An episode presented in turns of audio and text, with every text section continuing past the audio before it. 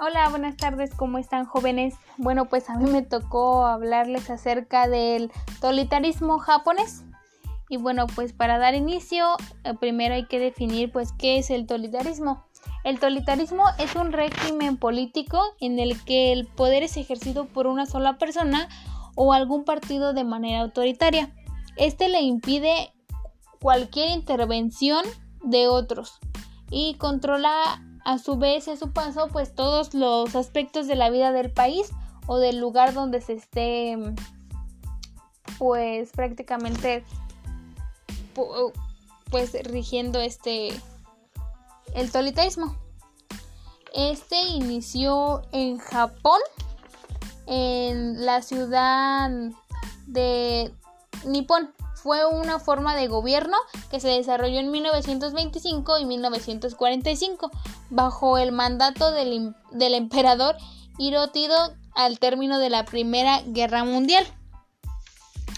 Este pues sube al, al poder a sus 25 años en 1926. Él comenzó un régimen en Japón de sí, expansionismo, patriotismo y nacionalismo, que fueron valores que lograron instaurar en los corazones de los japoneses.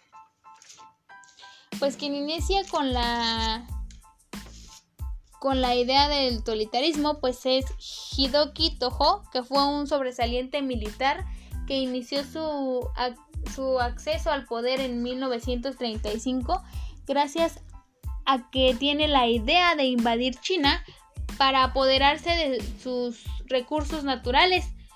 Su carácter desafiante de, esta persona prestigiaba la, la idea de la democracia. Ya gracias a esta idea, gracias a esta propuesta que tiene Hidoki Toho, esto le, le cuesta a China en ese entonces la salida de la Liga de las Naciones por voluntad propia, ya que ninguno de los miembros apoyaron su campaña de expansionismo.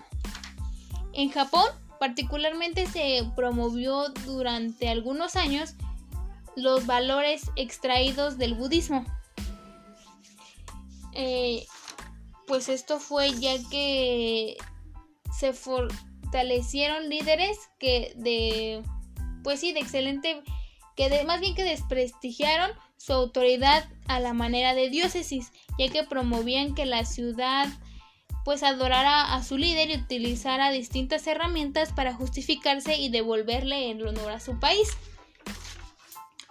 Basándose en su desarrollo, sus más bien en sus sentimientos de gran nacionalismo, nutriendo así por ello ideas religiosas que superaran límites de, deseo.